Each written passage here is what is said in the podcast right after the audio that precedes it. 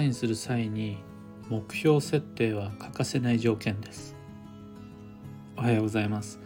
有限会社西企画ニストシッサです。発行から21年累計8万4000部の運をデザインする手帳有機暦を群馬県富岡市にて制作しています。最新版である有機暦2024は現在も販売中。気になる方はひらがなにて有機暦と検索を。でこのラジオ「聞く暦」では毎朝10分の暦レッスンをお届けしています。本日月1の朝活につき収録での予約配信となります。そんな今朝は運の目標設定に役立つ3つの視点というテーマでお話を。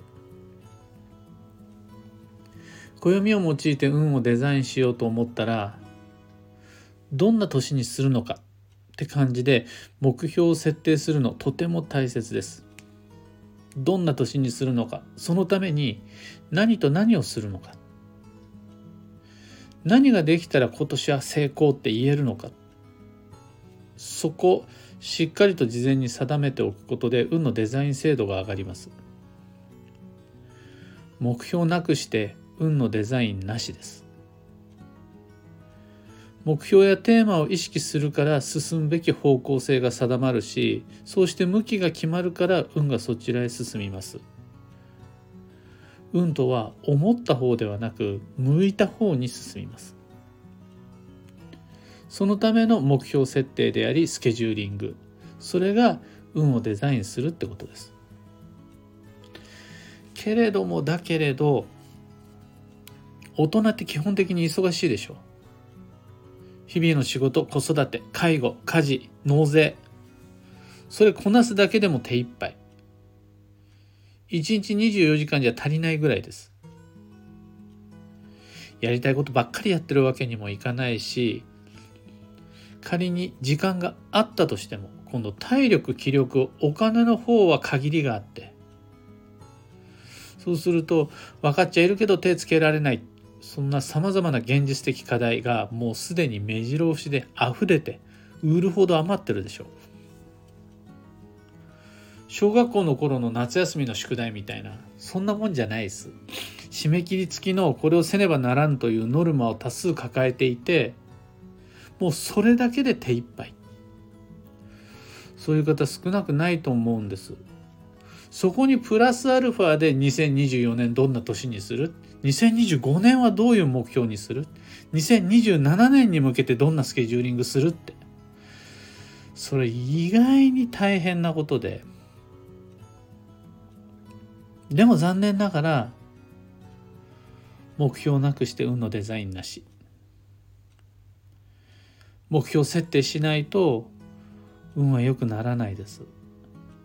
成り行きに任せてるだけじゃなかなか向いた方に運が進まないんですよね。この矛盾というか現実とデザインの難しさを解決するために僕が毎年やってるのが達成可能な目標設定です。具体的には9つの視点から自分の進むべき未来にアプローチするっていうワークなんですが今回代表的な上3つをご紹介します。9種類はなかなか難しいので9の視点ではなく今回3つの視点でご紹介をします。その年の運をデザインする際の目標設定課題の洗い出しのための一つ目の視点が自己投資です。今年は自己投資をするのに何にお金と時間と労力を注ぎますか？何でもいいじゃなくてちゃんと目標と課題を決めましょう。この自己投資っていう視点とても大切です。ちなみに2024年度であるならば自己投資は新境地の開拓自分の中の新しい可能性を見つけるのにお金と時間と労力を注ぐのが基地です。それは具体的に何なのか人それぞれ違うと思うんですがやっぱねコストかけないと人って良くならない。新しい可能性も見つからない。だ2024年はそうだったんですがじゃあ2025年は2026年はってなると暦によってテーマが違ってくるのでただ変わらない一つ目の視点が自己投資です。今年の自己投資という目標は何にしますか？この視点で自分自身の未来と向き合っていくと一つ何にしようっていうような今年の課題が定まるはずです。二つ目が食べたいものもしくは行きたいレストランです。これね食べるってまあ、僕が個人的に好きっていうのもあるんですが実際人の生命活動にも欠かすことのできない要素だしあともう一つエンタメであり嬉しさであり幸せだと思うんですよね。でこれをちゃんと目標設定することで2024年は何を食べますか？2025年はどのお店に行きますか？っていうことでその年その年を自分らしく設計しやすくなります。2つ目の視点が食べたいもの行きたいお店です。ちなみに2024年は食べず嫌いの克服。あの嫌いなものを食べられるようになりましょうじゃなくて食べたことがないのに嫌い。これ克服することができたらそれ自分の中での新境地の開拓になります。最後3つ目の視点が会いたい人です。誰に会いますか？これ毎年毎年異なる目標設定をすることでさまざまな人に会えるようになります。僕たちは一言で縁って言ってもいろんな人に囲まれています。家族もいれば夫婦もいれば子供もいれば先輩もいれば後輩もいれば同僚もいれば VIP もいれば一元さんもいればいろいろな縁がある中で2024年の目標設定なんですか？2025年は誰に会いますか？その人に関しては2026年にした方がいいんじゃないですか。少なくとも言えるのは全員は無理。ただでさえ日常の中で自分のタスクをこなすので精一杯なのにあの人にもこの人にもその人にも会いましょう。毎年全員に会いましょうっていうのは無理。じゃあ今年の目標として誰に会いますか？この視点が手に入るともう少しねその会うという行為をポジティブに絞っていくことができるようになります。ちなみに2024年度の会いたい人のおすすめ目標設定が初めましてです。縁の新規開拓。初対面の人。それ今年っぽい。2024年っぽいです。ちなみに2025年は懐かしの人です。古くからの馴染みです。こんな感じで、まあ、毎年毎年今年はこうだよ来年はこうだよっていうのが暦の上で決まってきます。ずっとずっとサイクルしています。これ我が暦部オンラインでは4ヶ月ぐらいかけて毎年毎年前年度からコツコツと積み重ね設定をしていきます。あの去年の10月ぐらいから始めているので次3月の第1週の暦部で9の視点から目標設定課題設定をするっていうワークがようやく終わります。でもそれができるといつもの自分とは異なる9つの視点からその年を過ごす目標設定課題の洗い出し運のデザインができる暦を使うとやっぱ便利ですよね。なんか思いつきませんかって言うんじゃなくてこれはどうあれはどうっていう9つの視点から自分の未来と向き合っていくという感じ。自分のどこに投資をするのか迷った時には何を食べるのか誰との関係性を特に強化していくのかこの3つだけでも1年を過ごす指針として持っておけると素敵です。今朝のお話はそんなところです。2つ告知にお付き合いください。1つ目が2024年度の東京鑑定会に関して。